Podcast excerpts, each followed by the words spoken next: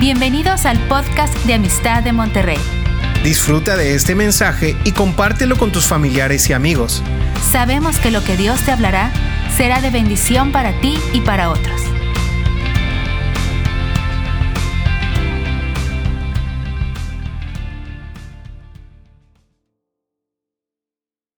Hola, ¿qué tal? Buenas tardes. Sean bienvenidos a Amistad por las tardes y estamos aquí muy contentos, Adrián y yo, de poder compartir con ustedes esta serie que estamos hablando sobre el llamado. Sí, pues Dios puso en nuestro corazón hablar sobre el llamado y los primeros que estamos aprendiendo somos nosotros, pero algo que sí les podemos decir es que todo lo que estamos diciendo es real, el llamado de Dios es real y ya sea llamado, propósito, asignación de, de las tareas de Dios, es la misma cosa que Dios te está buscando, Dios te está llamando y nosotros tenemos que responder a los llamados de Dios. Hoy vamos a ver el llamamiento de Moisés. Esto es un proceso de cómo Dios comenzó a tratar con este hombre tan especial y tan importante en el Antiguo Testamento. Bueno, para estudiar el, llamado de Moisés vamos a ver el, el capítulo 3 de Éxodo. Y dice aquí que apacentando Moisés las ovejas de Jetro su suegro, sacerdote de Madián, llevó las ovejas a través del desierto y llegó hasta Oreb, monte de Dios. Se le apareció el ángel de Jehová en una llama de fuego en medio de una zarza, y él miró y vio que la zarza ardía en fuego y la zarza no se consumía. Entonces Moisés dijo, iré yo ahora y veré esta grande visión, ¿por qué causa la zarza no se quema? Viendo Jehová que él iba a ver, lo llamó Dios de en medio de la zarza y dijo, Moisés, Moisés, y él respondió, heme aquí. Este llamado, esta forma en que Dios está manifestando es muy importante entender lo, lo que viene desde arriba. Si tú lees el capítulo 2 y la conexión con el capítulo 3 de Éxodo, al final dice, y Dios oyó el clamor del pueblo de Israel y se inclinó y se acordó de ellos, del pacto que hizo con Abraham, con Isaac y con Jacob. Y ese acordarse provoca ahora dos cosas. Una, va a enviar un mensaje y dos, va a usar a un mensajero. Ese es el llamado. Va a enviar un mensaje y va a enviar a ese mensajero, a ese llamado, lo va a escoger. Y aquí es donde estamos viéndolo. Bueno, y, y vemos realmente que pues si sabemos la vida de Moisés, él estuvo viviendo en la casa de Faraón, eh, tuvo estudios importantes y luego pues pasaron cosas que tuvo que irse al desierto.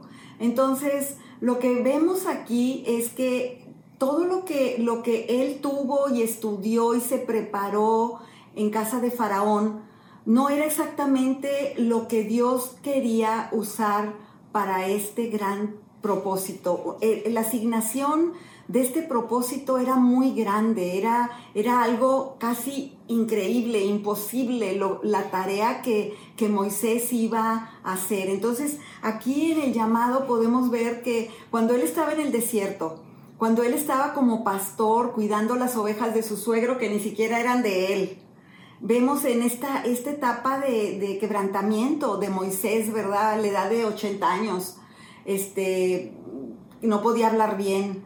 Entonces ahí Dios dijo, este es mi escogido y a él lo voy a llevar a liberar el pueblo de Israel de manos de Egipto.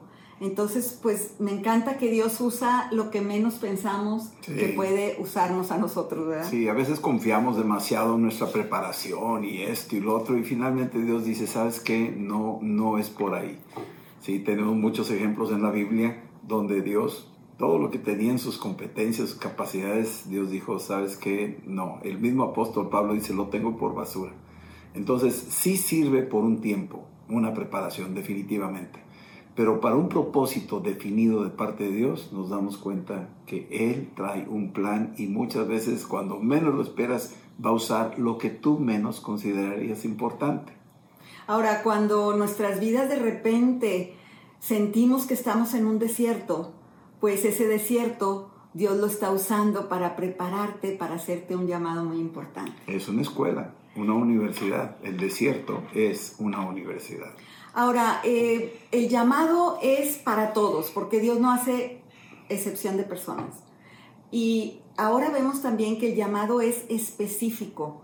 Él escogió a Moisés y le habló claramente, porque aquí cuando, cuando le dijo M aquí, y pues le dijo que el lugar donde estaba, que era santo, pero también le dio en el versículo 10, 3.10, específicamente el llamado. Le dijo, yo he oído el clamor del pueblo de Israel que están bajo presión, y así hay mucha gente ahorita bajo presión, y yo quiero usarte a ti, y le dice específicamente el llamado, ven por tanto ahora y te enviaré a Faraón para que saques de Egipto a mi pueblo, los hijos de Israel.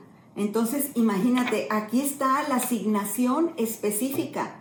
Te voy a usar para que saques a todo mi pueblo, que eran miles, ya se habían reproducido bastante, para que los saques de Egipto y, que se los quites a Faraón.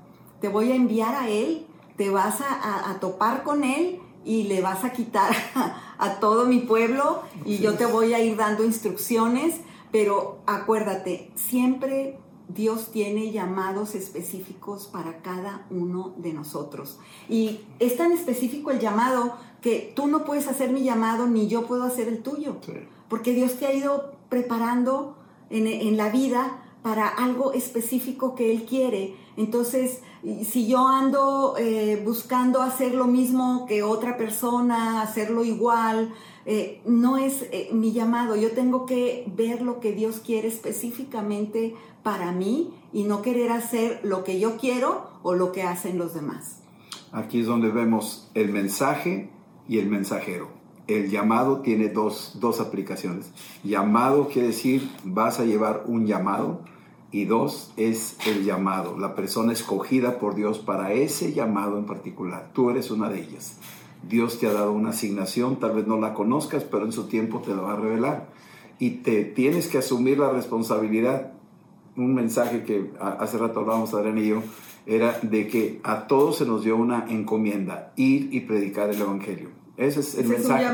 Ese es el mensaje y somos llamados a hacer eso.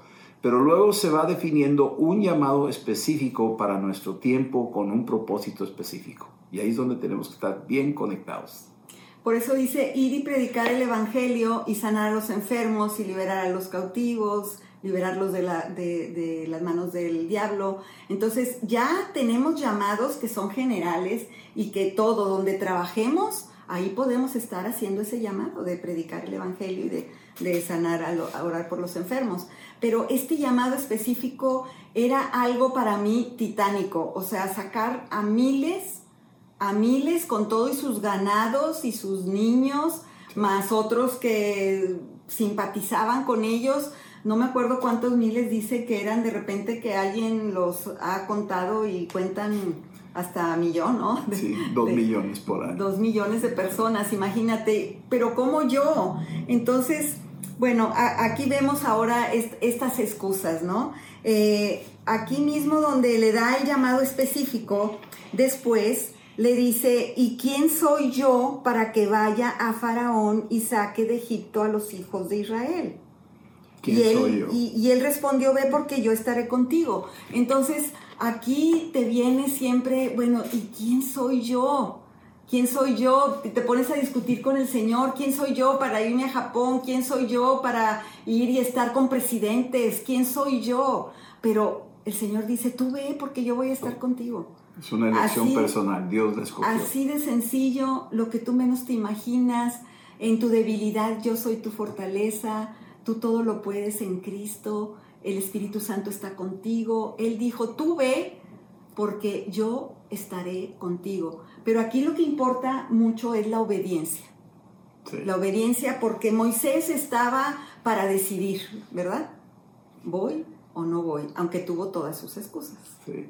Aquí me parece muy interesante porque hay una etapa de la vida donde dices yo sé quién soy y como que cuentas con tus, con tus capacidades, con tus eh, dones y lo que quieras y tú te sientes muy seguro.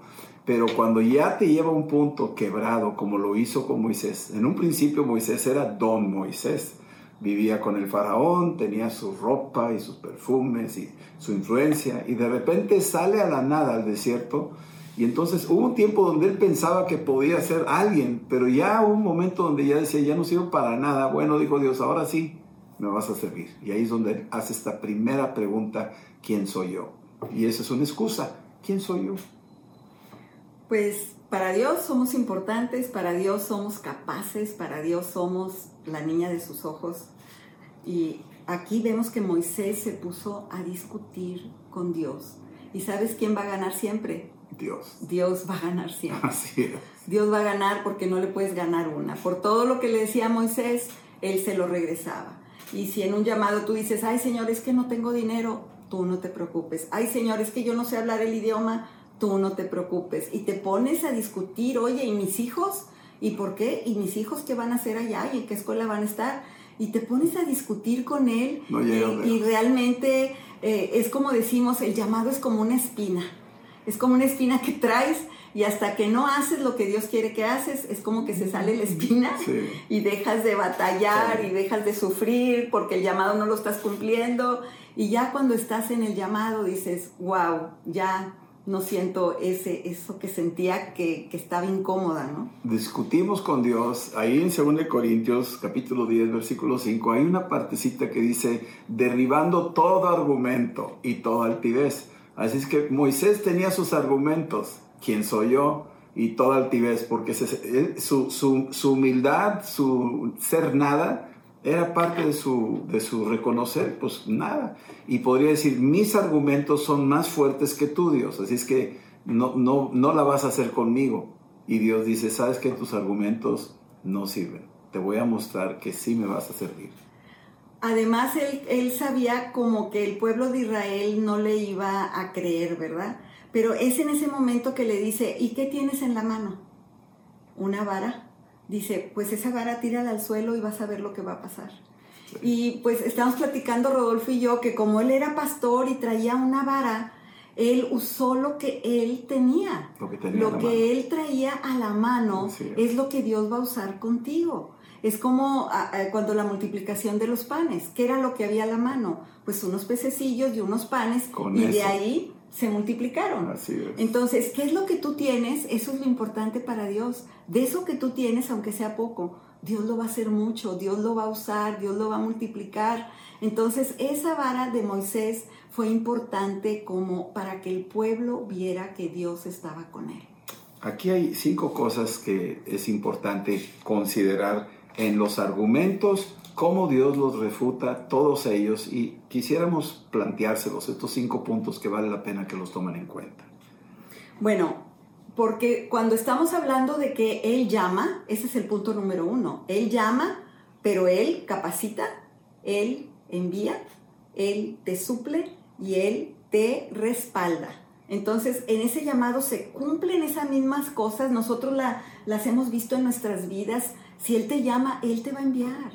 Si Él te llama, Él te va a proveer, te va a respaldar, te va a capacitar con el Espíritu Santo. Sí. Entonces, por eso es que no debemos temer al llamado cuando sabemos que es de Dios, Él te va a capacitar y a respaldar en todo. En Éxodo 3, versículo 12 dice, yo estaré contigo. Esa es la, la promesa. O sea, si Dios dice, yo estaré contigo, ya lo hicimos. Primero que todo, el llamado. El hecho que Dios te escoge para un llamado, pues ya vimos que tenemos toda esta situación interna que Dios prepara tu corazón hasta el día en donde se aclara el llamado en tu vida. Y cuando Dios te llama, Dios llama y, es algo que arde en tu corazón. Jeremías, el, el profeta, decía, era tan fuerte tu llamado que ardía mi corazón. Lo quise resistir, pero no pude, no pude resistir ese llamado. La segunda cosa es que Él te capacita. Él es el que te hace competente. Ahorita vamos a ver esa escritura. La tercera es que Él te envía. Es, él es el arquero. Tú eres la flecha. La flecha no discute con el arquero. La flecha solo se deja estirar y se deja lanzar. Él te envía. Entonces, si Él te envía, se va a hacer a un lado, hasta el diablo se tiene que hacer a un lado porque Dios te envió. Y la otra cosa es que Él suple. Él suplirá todo conforme a sus riquezas en gloria. Si Él te envió, te, te va a enviar, te va a mandar con todo lo que tú requieras. Él va a suplir, porque Él tiene todos los recursos para hacerlo, y no solo los económicos. Él, va a suplir. Tenemos tantas historias que platicar de cómo Dios nos suplió hasta los mínimos detalles, las conexiones con personas. Te suple este, amigos, amigos, familia, el, director de la escuela de nuestros hijos. de puertas. Muchas, muchas cosas. Suple. Dios está ahí sabiendo lo que tú vas a necesitar. Y finalmente, Dios te respalda y cuando te respalda quiere decir que tal vez tú te sientas débil, pero es como una persona chiquitita que está delante de un gigantote, pero atrás de esa persona chiquitita hay un Dios más grande que el gigante. Es el que respaldó a David, es el que te respaldará a ti. ¿Sí? Así es. Muy bien. Vamos a ver la tercera cosa que estábamos viendo. Bueno, aquí también vamos a ver de que otra cosa que le pasaba a, a Moisés con la que también hablaba con Dios, ¿verdad? Y discutía este llamado, es en el versículo 13, 3.13. Y si ellos me preguntaren cuál es su nombre, ¿qué les responderé? Y respondió Dios a Moisés y le dijo, yo soy el que soy, y así les vas a decir a los hijos de Israel, que yo soy, me envió a vosotros. Ah, o sea, el Dios de Abraham, de Isaac y de Jacob, porque así era como lo conocían todos los de Israel. Entonces, aquí podemos ver, oye, ¿y, quién eres? ¿Y quién les voy a decir que me envía? Aquí vemos que esa puede ser una excusa. No te conozco muy bien, Señor. No estoy muy preparada. No he ido a un seminario bíblico. No, no, no he estudiado. Este, se me hace que yo no soy esa persona que tú andas buscando. Y entonces, eh, esa falta de conocimiento de Dios, nosotros la debemos de tener porque es que sabemos a quién estamos sirviendo, en quién estamos confiando, quién nos está enviando. Y aquí vemos que a pesar que él tenía esa pregunta, ¿quién, quién eres y, qué les voy a decir que quién me envió? A pesar de todo eso, él le fue mostrando porque él fue ese vaso que él quería depositar toda la confianza y el Espíritu Santo, los poderes de, de milagros. Entonces, él le fue respondiendo cada pregunta. Aquí dice que le está preguntando, ¿quién eres? O sea, lo mismo que eh, Saulo de Tarso cuando se encontró con, Cristo en el camino.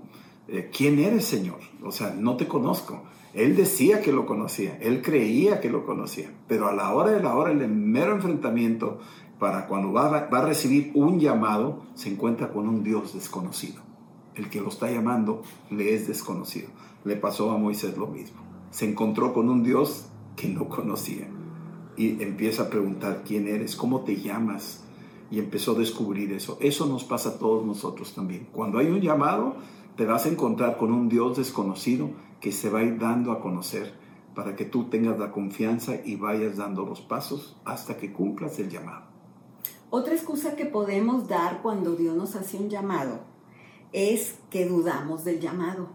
Entonces, aquí vemos en el capítulo 4.1 cómo Moisés responde y dice que, le dijo, he aquí que ellos no me creerán ni oirán mi voz porque dirán, no te ha parecido Jehová. Y Jehová dijo, a ver, ¿qué tienes en tu mano? Una vara.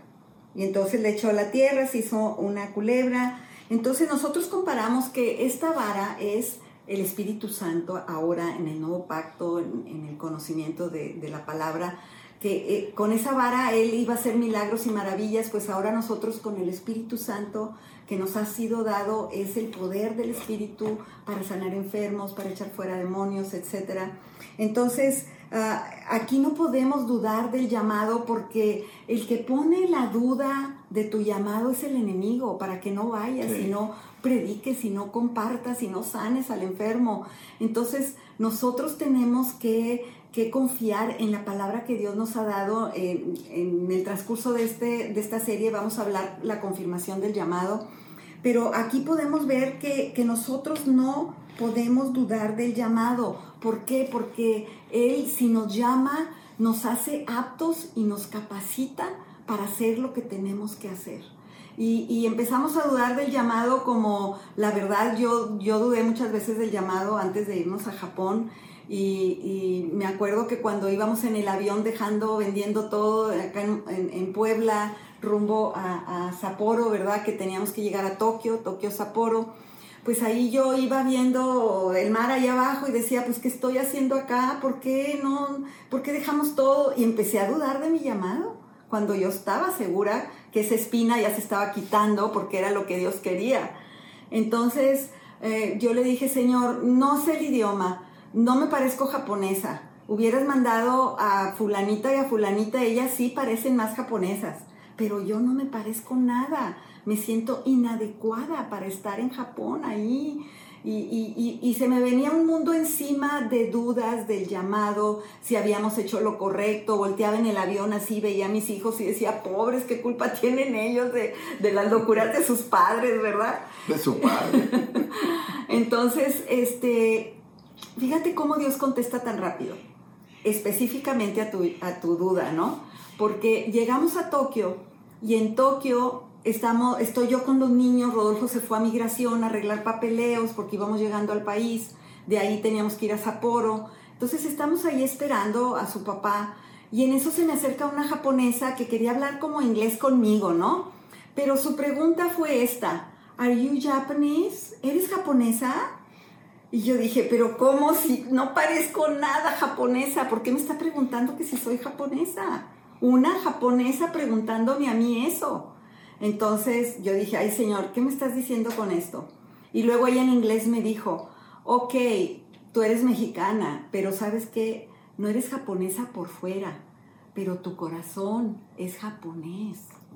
Tú eres japonesa por dentro. Y desapareció. Esa y entonces, se fue. pues saludó, se fue y yo me quedé llorando porque dije, Señor, todas las dudas que tuve en el vuelo, que por qué venía yo para Japón y que yo no era adecuada para esto, eh, tú me hablaste inmediatamente ahí en Tokio, la primer bajada al país de Japón.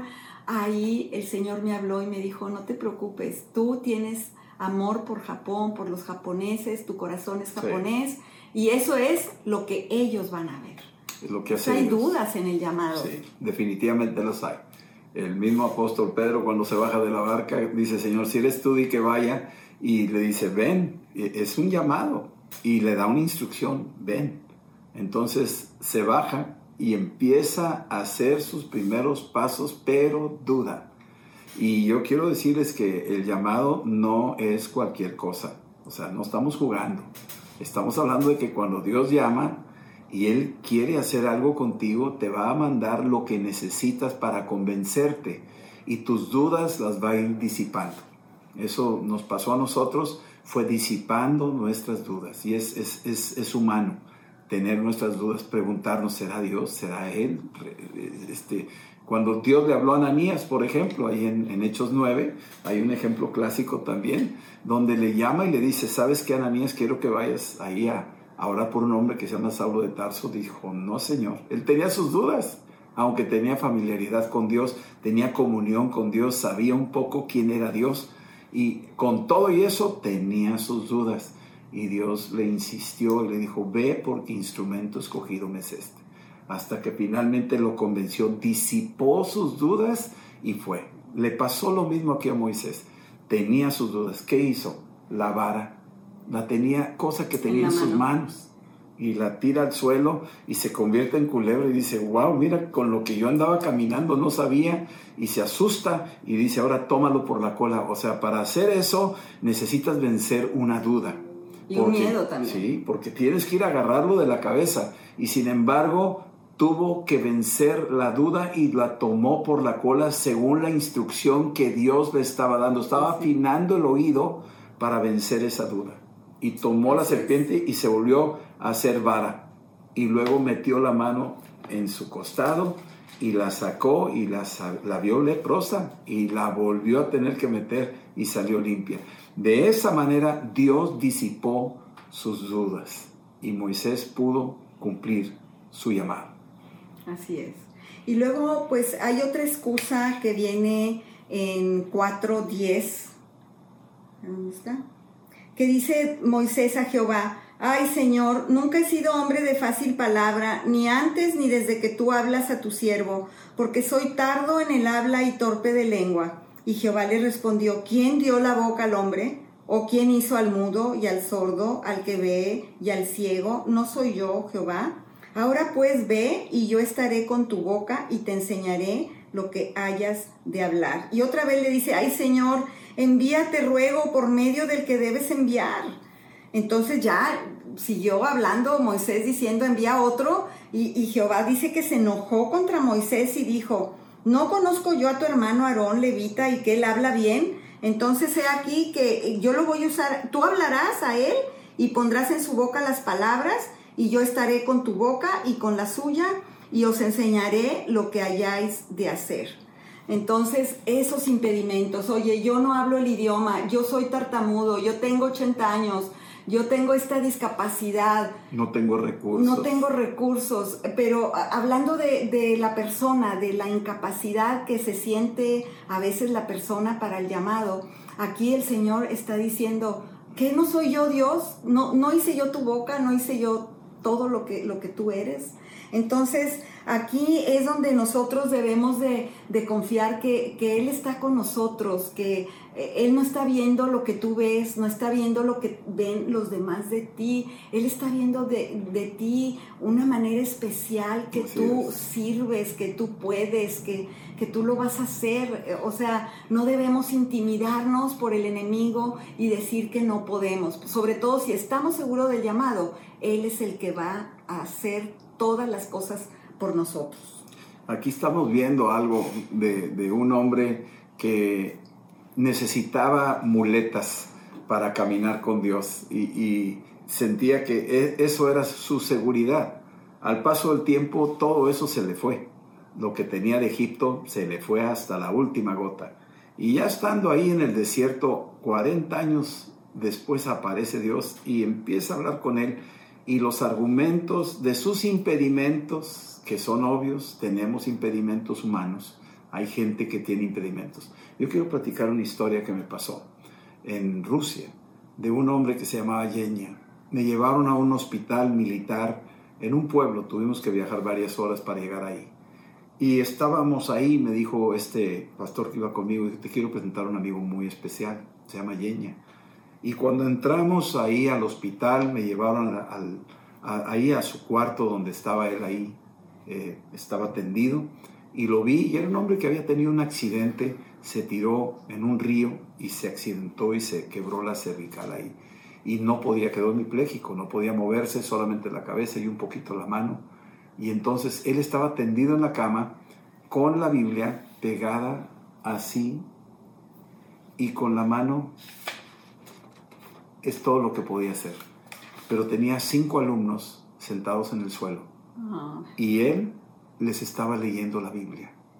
Y yo estaba perplejo de ver cómo con tantos impedimentos este hombre llamado Yeña tuvo un encuentro con Cristo. Él después me platicó que tuvo un encuentro con Cristo, que alguien fue y le compartió. Y tal vez no se sanó, pero algo pasó en él de tal manera que podía él disipular a estas cinco personas. Y los tenía ahí sentados en el suelo, él en la cama, enseñándoles la Biblia.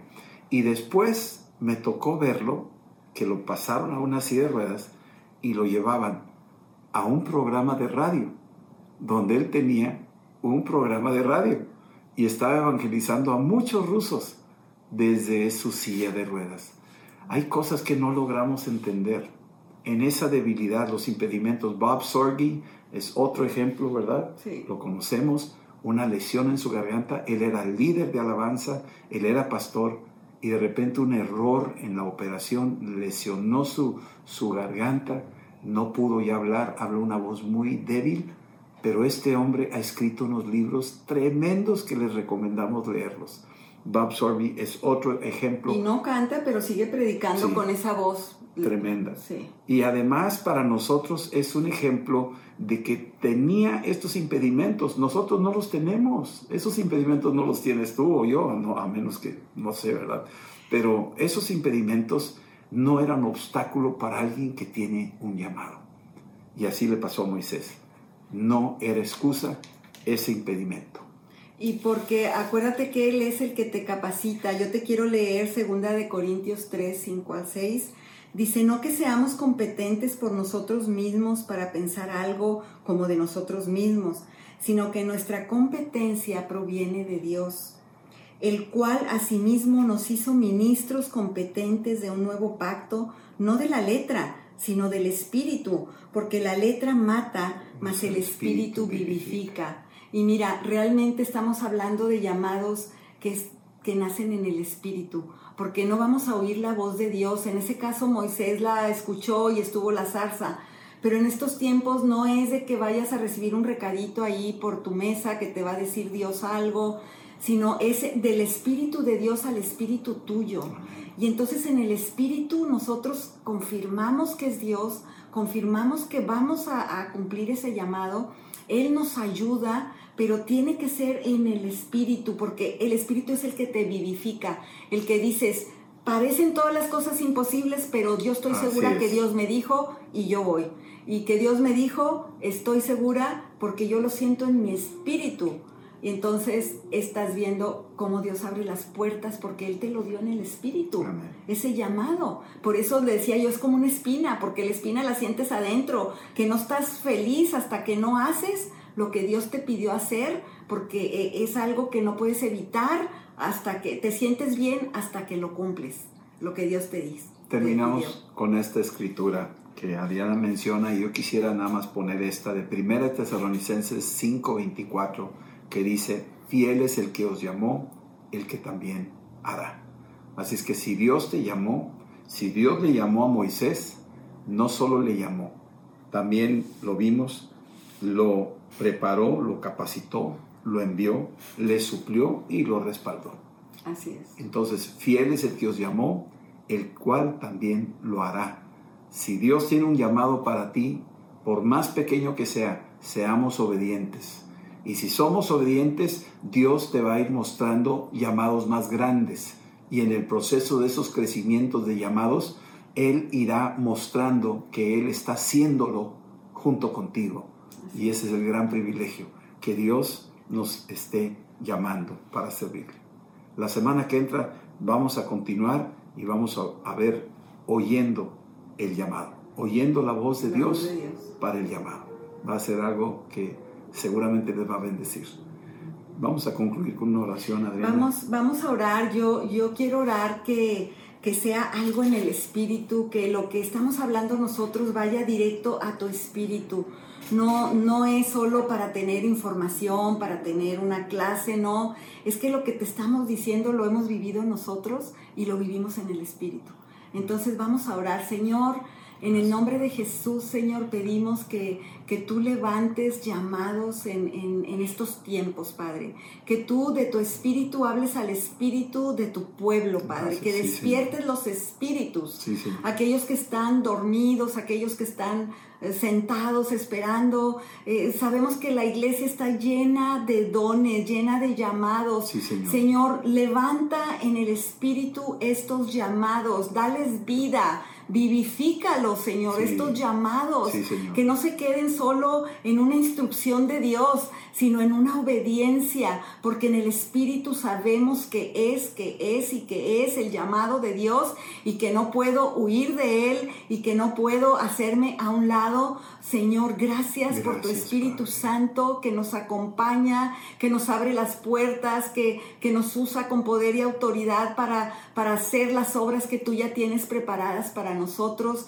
Padre, te amamos y te bendecimos y oramos por cada persona que oiga este mensaje, Señor. Sí, Señor. Que tú levantes Pablos, que levantes a Moiséses, que levantes a. Abrahams, Señor, que, que- que los uses con un motivo grande como Abraham, un libertador, un líder de toda una nación para sacar al pueblo de Israel. No fue tarea fácil, pero el Dios Todopoderoso, el Espíritu Santo, estaba con él como Gracias, está ahora con nosotros. Gracias, Señor, Gracias, por tu Padre. Espíritu Santo. En el nombre de Jesús. Señor, derribamos todo argumento, Sí. toda excusa, Toda excusa. toda duda, sí, toda, toda discusión.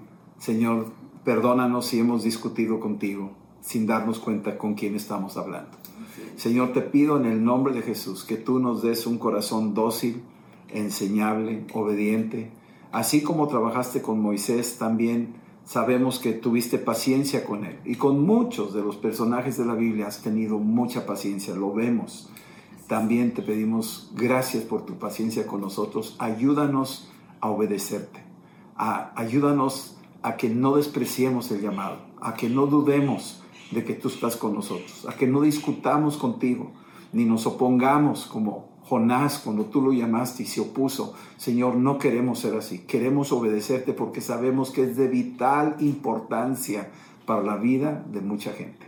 En el nombre de Jesús te decimos gracias, por el privilegio de ser hijos tuyos, amados y que tú ves más que lo que nosotros vemos y que tú nos has escogido para tener este llamado. En el nombre de Jesús. Amén. Que el Señor los bendiga a ustedes. ¿sí? Igualmente, y pues eh, esperamos vernos otra vez la próxima semana y esta semana que sea de bendición para sus vidas y que puedan escuchar la voz de Dios, de, de, algo que Dios ya les está hablando, que se los confirme y que su espíritu sea despertado. Amén. amor de Dios, el amor de Dios y la gracia de nuestro Señor Jesucristo y la comunión del Espíritu Santo sea con cada uno de ustedes. Saludos, cuídense mucho. Esperamos que este mensaje te ayude en tu vida diaria. No olvides suscribirte y seguirnos en nuestras redes sociales. Somos familia amistad.